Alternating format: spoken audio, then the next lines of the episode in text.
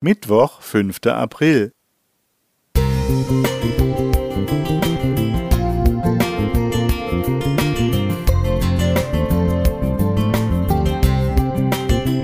Ein kleiner Lichtblick für den Tag.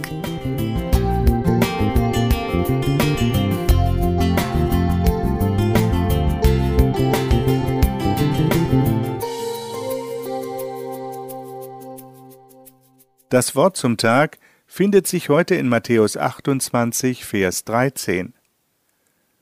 Sagt, seine Jünger sind in der Nacht gekommen und haben ihn gestohlen, während wir schliefen.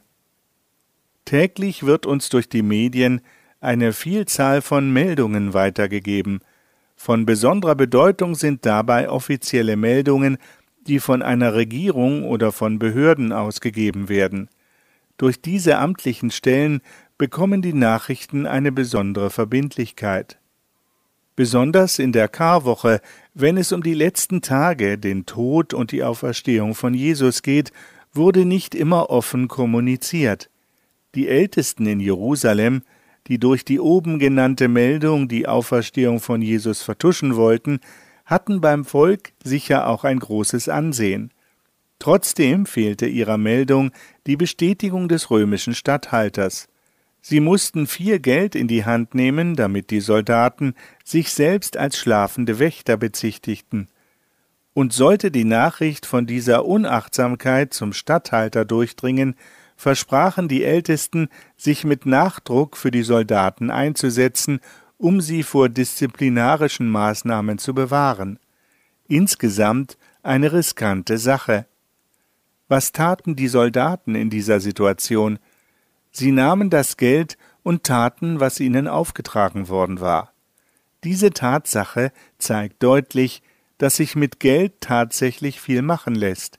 Aber offenbar sprach es sich doch herum, dass die Nachricht der Soldaten eine falsche Nachricht war.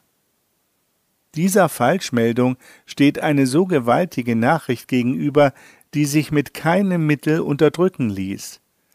Ein Engel verkündigte den Frauen am Grab, der Gekreuzigte ist nicht hier, er ist auferstanden, wie er es gesagt hat.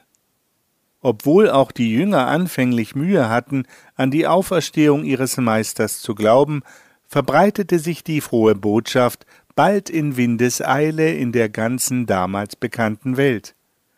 Und wie ist es heute?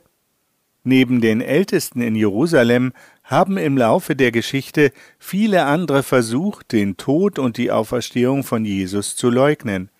Sehr unterschiedliche Legenden sind diesbezüglich entstanden, und sie werden auch weiterhin verbreitet und von einigen Zeitgenossen geglaubt.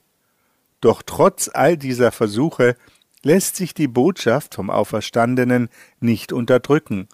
Nur sie gibt uns sonst verlorenen Menschen Hoffnung und die Gewissheit einer besseren Zukunft. Lassen wir uns durch keine Falschmeldung verunsichern, auch wenn sie noch so offiziell daherkommt. Gunther Klenk Musik